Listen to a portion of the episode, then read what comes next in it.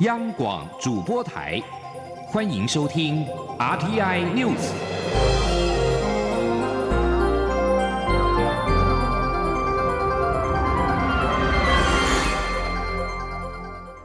听众朋友您好，欢迎收听这节央广主播台提供给您的 RTI News，我是张顺祥。美国国防部长艾斯培十五号推文表示。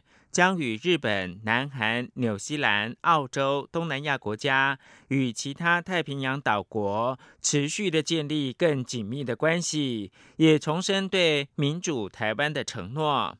艾斯培十五号上午在官方的推特分别发出了三篇的推文，表达美国对印太区域的重视，并连结他在《海峡时报》的投书。这篇文章畅谈美国印太的战略。表示，在二零一九冠状病毒疾病与中国的挑战之下，美国将致力与区域盟友及合作伙伴建立更紧密的安全关系。他在其中的一篇推文表示，伙伴关系我们持续与日本、南韩、纽西兰、泰国、澳洲、菲律宾、东帝汶、巴布亚纽几内亚。斐济、东加王国跟其他太平洋岛国建立更紧密关系，维持对民主台湾承诺。美国国会参议院军委会日前通过预算总额达到七千四百零五亿美元的二零二一财政年度国防授权法的法案摘要当中，也表达对台湾关系法的承诺，并支持深化双边关系。法案也通过建立太平洋威慑倡议，摘要指出，美国在印太区域面临巨大的威胁。这项倡议向中国传达强烈的讯号，也就是美国坚定的捍卫在印太的利益。对于日本拟将钓鱼台改名引发的争议，行政院长苏贞昌十五号表示，政府一定会坚持主权，但也会对每件事做最好的应对。日本石原市议会将提案将钓鱼台列屿改名为登野城间阁，再度引发主权的争议。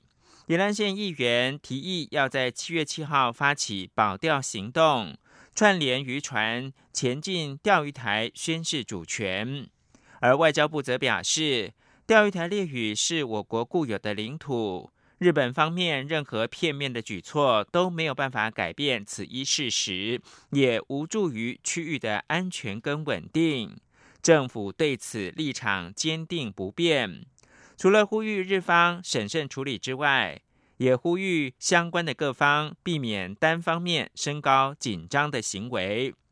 外交部强调，我国政府今后将持续关注相关的动态，及时采取必要作为，捍卫我国主权跟渔民的权益，也避免第三方趁机牟利。请听央广记者王兆坤的报道。外交部表示，日本冲绳县石原市打算变更钓鱼台列屿地级名称一事。外交部已于第一时间六号分从台北、东京、那霸三地向日方表达严正关切，也训令驻日代表处及驻那霸办事处了解本案相关背景。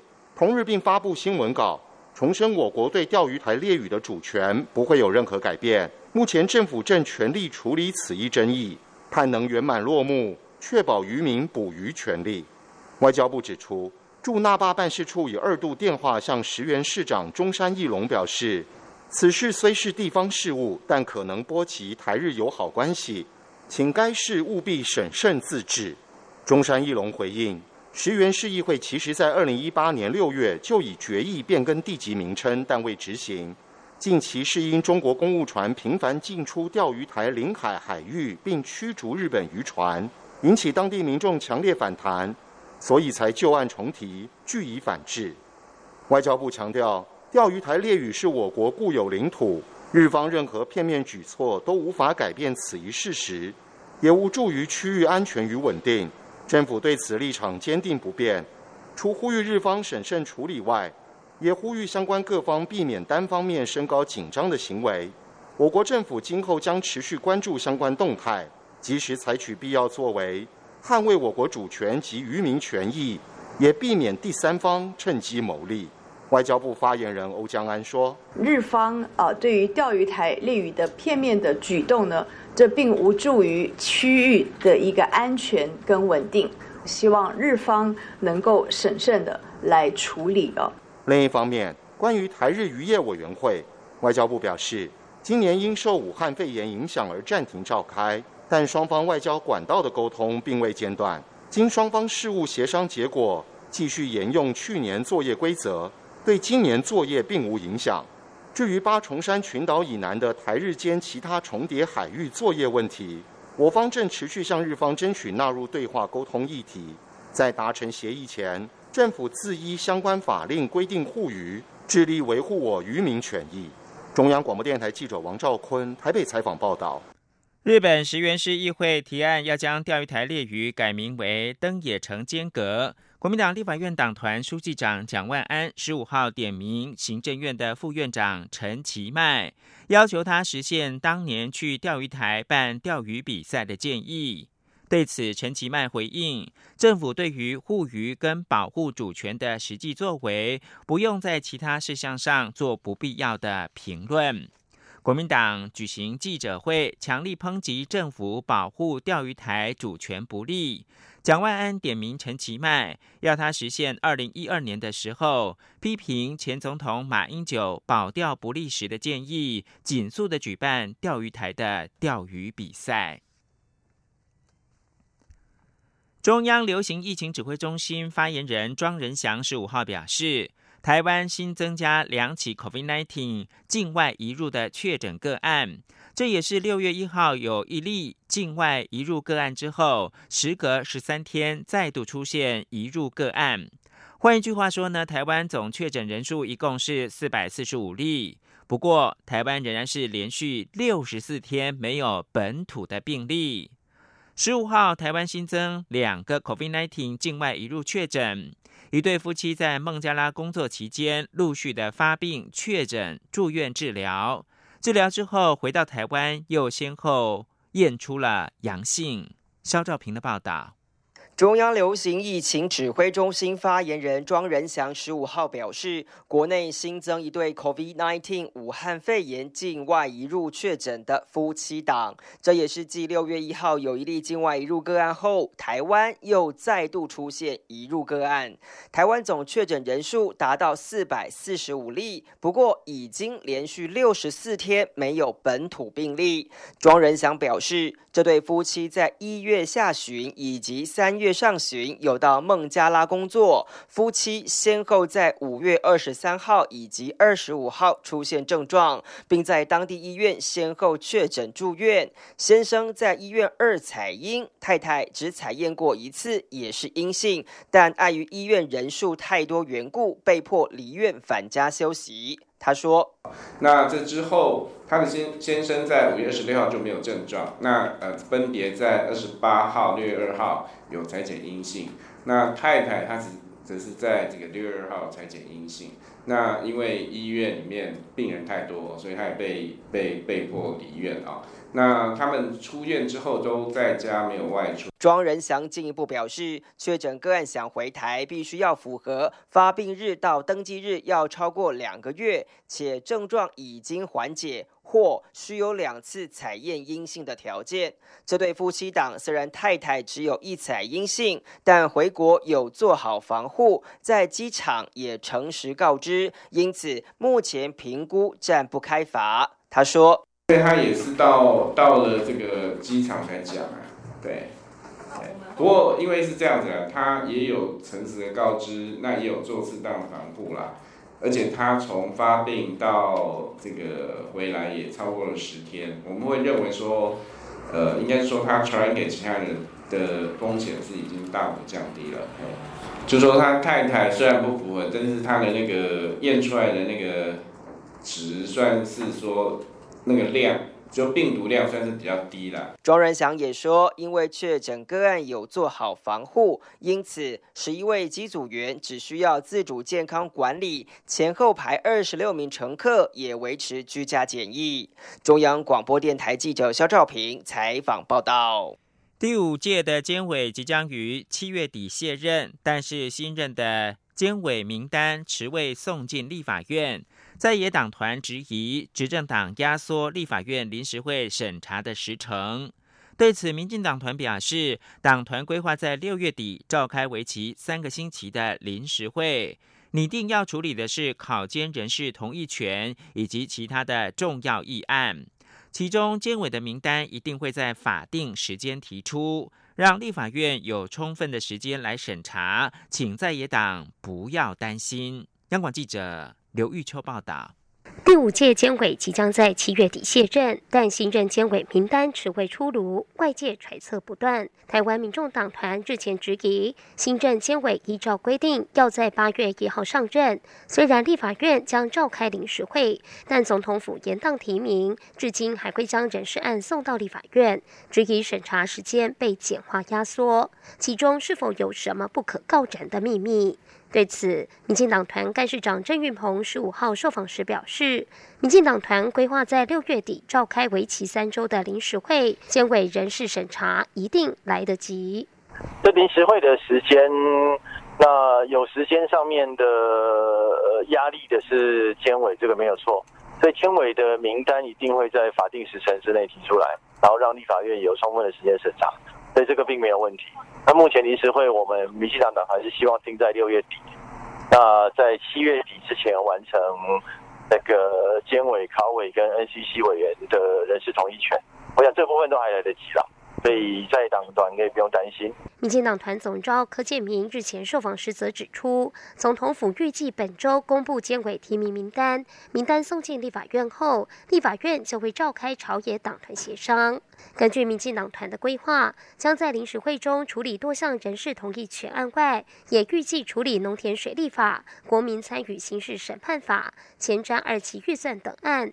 另外，华航护照证明公决案也渴望在临时会中处理。不过，在野党团则分别主张，临时会应列入完善港人庇护机制的《港澳关系条例》修法、纾困特别条例发给每人新台币六千元振兴奖励金、矿业法修宪案等。朝野对于临时会议程起见不小，还有待朝野协商凝聚共识。中广电台记者刘秋采访报道。高雄市长补选本周六开放登记，到下个礼拜三截止，时程相当的紧迫。国民党规划本周三的中常会通过补选提名办法，待人选敲定之后，就可以直接征召，加速作业流程。国民党强调呢，绝不会缺席选战，一定会推出自己人选。刘品希的采访报道。距离八月十五号高雄市长补选投票只有两个月，时间相当紧迫。中选会自二十号起开始受理候选人登记。国民党主席江启臣与秘书长李乾隆密集南下高雄征询人选，党中央也规划十七号中常会通过补选提名办法，等到党中央确定人选后，就可直接征召。国民党发言人洪玉倩十五号受访表示，国民党会尽快推出优秀在地的适合人选，等到人选定案后，全党所有人必须尽力辅选。他说。国民党高雄市长的补选人选已经全面的展开征询中，那我们不会缺席这次的选战，也会尽快推出一位优秀在地，而且可以获得高雄市民信任的人选。那不管最后提名的是哪一位人选，我们认为都是最适合的人选。对于民众党不断抛出蓝白合作，民众党立委蔡碧如十五号受访时，在呼吁国民党与其他党派共推无党籍人士参选。洪于倩强调。国民党仍以自推人选为方向，为了在最短的时间内推出最适合的人选，国民党近来密集多方征询。除了高雄市议员李雅静表态参选，曾辅选黄俊英、杨秋兴角逐高雄市长的高雄科技大学专案助理研究员曾颖丽也争取提名。其他被点名的热门人选，包括高雄市议员黄少廷、黄柏林、蔡金燕。以及传出党中央积极劝进的部分区立委吴怡丁。央广记者刘聘熙在台北的采访报道。媒体报道，民进党将在十七号征召行政院的副院长陈其迈投入到高雄市长补选，陈其迈也会在当天辞去行政院副院长职务。对此，陈其迈十五号表示，假如做了任何的决定，一定会展现决心，把下阶段工作做好。他也表示，对于经济部长沈荣金防疫期间熬夜隔天又早起的精神感到非常的佩服。陈其迈表示，相信行政院长苏贞昌会找出最有执行力、能跟执政团队配合的副院长人选。国际新闻。日本令和新选组政党党魁山本太郎十五号宣布，要参加下个月五号举行投开票的东京都知事，也就是市长的选举。他的证件包括了每位市民要发十万日元，折合新台币大概是两万六千七百一十元纾困，停办东京奥运跟帕运等等。东京都随着知事小池百合子任期届满，即将举行选举。预定本月十八号公告，七月五号投开票。四十五岁的山本十五号在东京的国会大厦内举行记者会，宣布参选东京都知事。山本表示，受到二零一九冠状病毒疾病疫情影响，很多人生活陷入到困境，他想拯救这些人，因此决定要出马参选。他认为新型冠状病毒的疫苗应该是来不及制造，所以预定明年七月举行的东京奥运跟帕运应该要取消，把人力资源运用到其他的领域。三本一九七四年出生在兵库县的宝冢市，原本是演员跟艺人。二零一一年三一一大地震之后的一个月，他响应。反核运动，当年的五月辞去了演艺工作之后，投入反核工作。二零一三年七月，以无党籍的身份参选参议院选举当选，任期到去年的七月。而有关东京都知事的选举，六十七岁的现任东京都知事小池百合子，在本月的十二号已经宣布争取连任。报道表示，美国国务卿蓬佩奥十七号将在夏威夷会见中国外交领导官员杨洁篪，这将是双方因为疫情而导致紧张关系激化以来的首次高层的谈判。CNN 报道，蓬佩奥跟杨洁篪将在夏威夷珍珠港旁边的西卡姆空军基地会谈。蓬佩奥渴望十六号自华府动身前往夏威夷。蓬佩奥四月十五号曾经跟杨洁篪通电话，商讨二零一九冠状病毒疾病疫情。专家表示，美中两国关系现在正处在多年来最低点。川普总统五月中甚至扬言可能会跟中国断绝关系。加拿大卑诗省最高法院十五号针对孟晚舟引渡案再度开庭审理。控辩双方提议全案在明年五月前结辩，大法官霍姆斯则是要求双方要精简听证会日期，让这个案子在明年夏天前能够终结。霍姆斯刚刚在五月二十七号裁定，华为的财务长孟晚舟引渡案的本质是属于诈欺罪，符合加拿大法律的双重犯罪标准，引渡的听证程序继续进行。十五号这场听证会是这项重大裁定之后的新开始。最新一轮听证会的探究重点，主要是围绕在日程的安排跟引渡程序是否遭到滥用、证据是否充分等等。霍姆斯在法庭上要求孟晚舟的律师团队重新的考量听证会的辩论主题的顺序。这里是中央广播电台。Hello，大家好，我是江富军医师。对抗病毒最重要的方法就是要落实勤洗手。常见的洗手方式有肥皂湿洗手跟酒精干洗手。肥皂湿洗手可以彻底的洗净你手上的细菌跟病毒，又不会造成你的皮肤过敏哦。只有在你周围没有水的时候，我们才会建议你使用酒精干洗手。另外，现在大家常用次氯酸水作用在环境的清洁，不要直接使用于人体哦。希望大家都能落实勤洗手。有政府，请安心。资讯由机关署提供。现在是台湾时间清晨的六点四十九分，我是张顺祥，继续提供新闻。台湾中央银行十五号公布国内银行五月办理人民币业务的最新情况，存款余额较上个月稍有回升，来到了两千四百六十三点七四亿。不过，今年截至到目前呢，个人户持有的人民币存款仍然是维持每个月减少的态势，没有改变。记者谢嘉欣的采访报道。台湾中央银行公布国内人民币业务最新情况，以本国人和本国公司为主的外汇指定银行 DBU，五月底人民币存款余额为两千一百四十四亿多人民币，较上个月增加九亿多，增幅百分之零点四三。至于以境外个人、法人以及境内金融机构为主的国际金融业务分行 OBU，则是减少五亿多人民币，减幅百分之一点七一。两者加总后，五月。台湾国内人民币存款较四月微幅增加，来到两千四百六十三亿多，增幅百分之零点一五。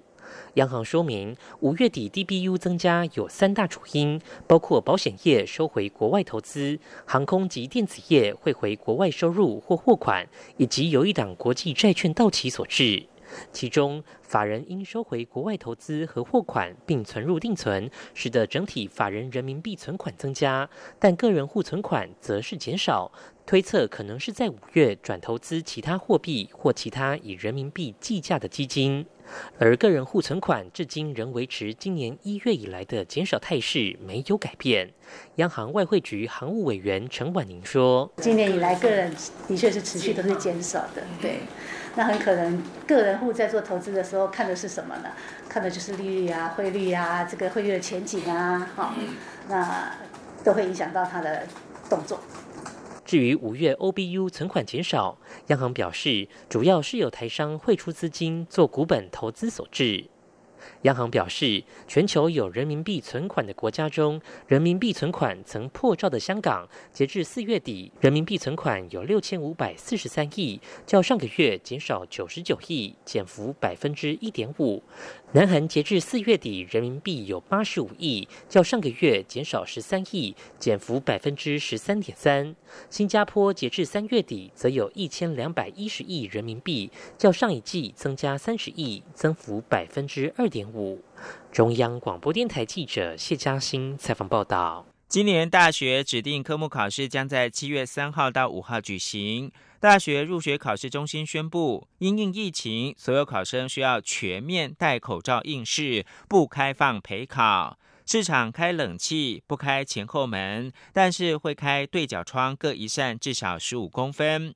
每间市场人数将从以往的四十二个人降为三十六人。记者陈国维报道。一百零九学年度大学指考有四万三千七百五十三人报名，全国设有二十九个考区、五十一个分区、一千两百九十间市场。大考中心主任周兆明表示，在与教育部及中央流行疫情指挥中心研商后，今年指考将参酌国中会考及技专统测的防疫措施，各考场只设单一入口，全面量体温及戴口罩。如果有考生因身心或特殊情况无法戴口罩应试，可以先到医院开立诊。诊断证明书经大考中心审查合可后，可以改到备用市场不戴口罩考试。周兆明指出，会考及统测当时是将市场开冷气又开门开窗，只考则让市场前后门关闭，只开两扇窗户，就是开冷气，然后关闭前后门，那对角窗各开一扇，十五公分的大小。那另外，我们市场人数也从四十二人降为三十六人。那这个样子，一方面可以避免过度的群聚，二方面冷房效果相对的也会比较好，因为人比较少。这次只考不开放陪考，只有身心障碍、重大伤病或突发伤病的考生才可以申请陪考服务。周兆明说，各集体报名单位可设考生服务队，大考中心也会为个别报名的考生提供考场服务。每三十六名考生就会配置两名服务人员。考生如果会在市场内吃午餐，大考中心备有一次性的纸隔板，可以向服务人员领取。大考中心也提到，将在考前掌握配合居家隔离及检疫的考生名单，并通知不要在正规时间应考，将统一安排在七月二十号到二十二号补考。补考生达到各系最低分发标准，将以外加名额录取。但医学系、中医系、牙医系及师培公费生因涉及政府人力管控，将不纳入补考分发。中央广播电台记者陈国维台北采访报道。台湾艾滋病学会与台湾艾滋病护理学会十五号公布了二零二零年艾滋认知大调查结果，发现台湾社会对艾滋病的正向态度在十分的满分内仅占三点九分。对此，专家呼吁不要负面标签艾滋病患者，因为这样会影响他们的治疗意愿。而且只要控制病毒量，还是可以有生育等正常生活。记者郑祥云、肖兆平报道。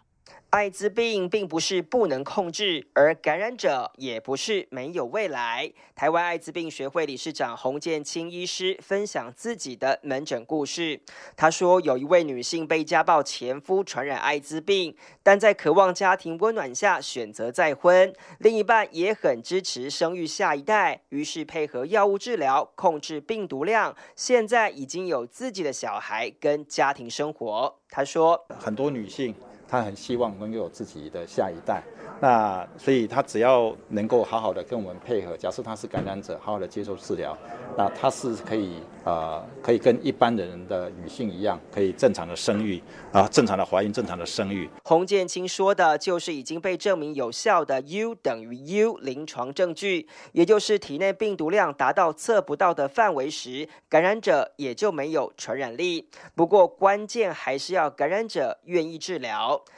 但台湾艾滋病护理学会理事长庄平指出，他们在五月下旬的调查发现，社会对感染者的正向态度。平均只有三点九分，这表示社会对艾滋病还是有刻板印象，这也会影响感染者面对治疗的态度。他说：“一般的民众还是觉得艾滋感染者是被歧视的，就是这个疾病的本身其实还是会被歧视。所以当我们问他说你觉得这个疾病有没有被歧视的时候，或感染者有没有被歧视的时候，时候其实呃民众的分数还是打的是很低的，觉得他们其实还是被我们的呃社会所歧视的一个族群这样子。”机关署副署长罗一军表示，台湾并没有放松对艾滋的防治，截至五月为止，累计通报数为五百五十七人，不仅比去年同期还少，更呈现持续下降趋势。他强调，U 等于 U 是有实证基础，鼓励感染者积极面对治疗。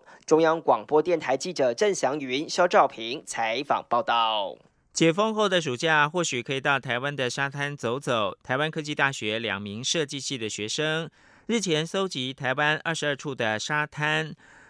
制成独特的沙子色票，并选出龟山岛以及八斗子车站等十二个临海景点，做成一系列的 DIY 沙画明信片，鼓励台湾的学子能够亲近海洋。而这项设计也让他们在今年获得了经典新秀的设计奖。陈国维的采访报道。国立台湾科技大学今年有九件作品获得经典新秀设计奖，全国最多。其中包装设计类的作品《岛民的暑假作业》是由设计系学生刘家荣与杜浩伟制作，内容包含台湾海岸地图以及沙子科普知识手册，并在今年寒假期间搜集全台北中南东及绿岛、澎湖等二十二个地方的海沙，制成沙子色票。杜浩伟说。我们不是专业地质系，可是就我们看颜色这样子，就会发现说，像是高雄西子湾或者是基金的沙子都是变蛮黑色的，就是蛮深色，的哦呃已经到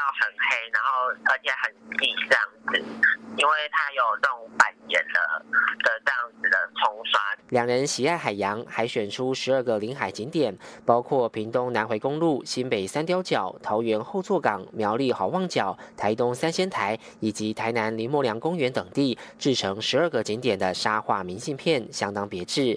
杜浩伟表示，台湾四面环海，拥有丰富且美丽的海洋资源，可是有不少人对海洋感到陌生，甚至会对海感到惧怕。所以他们希望透过相关设计，让国人更愿意亲近海洋，进而探索台湾。中央广播电台记者陈国伟台北采访报道。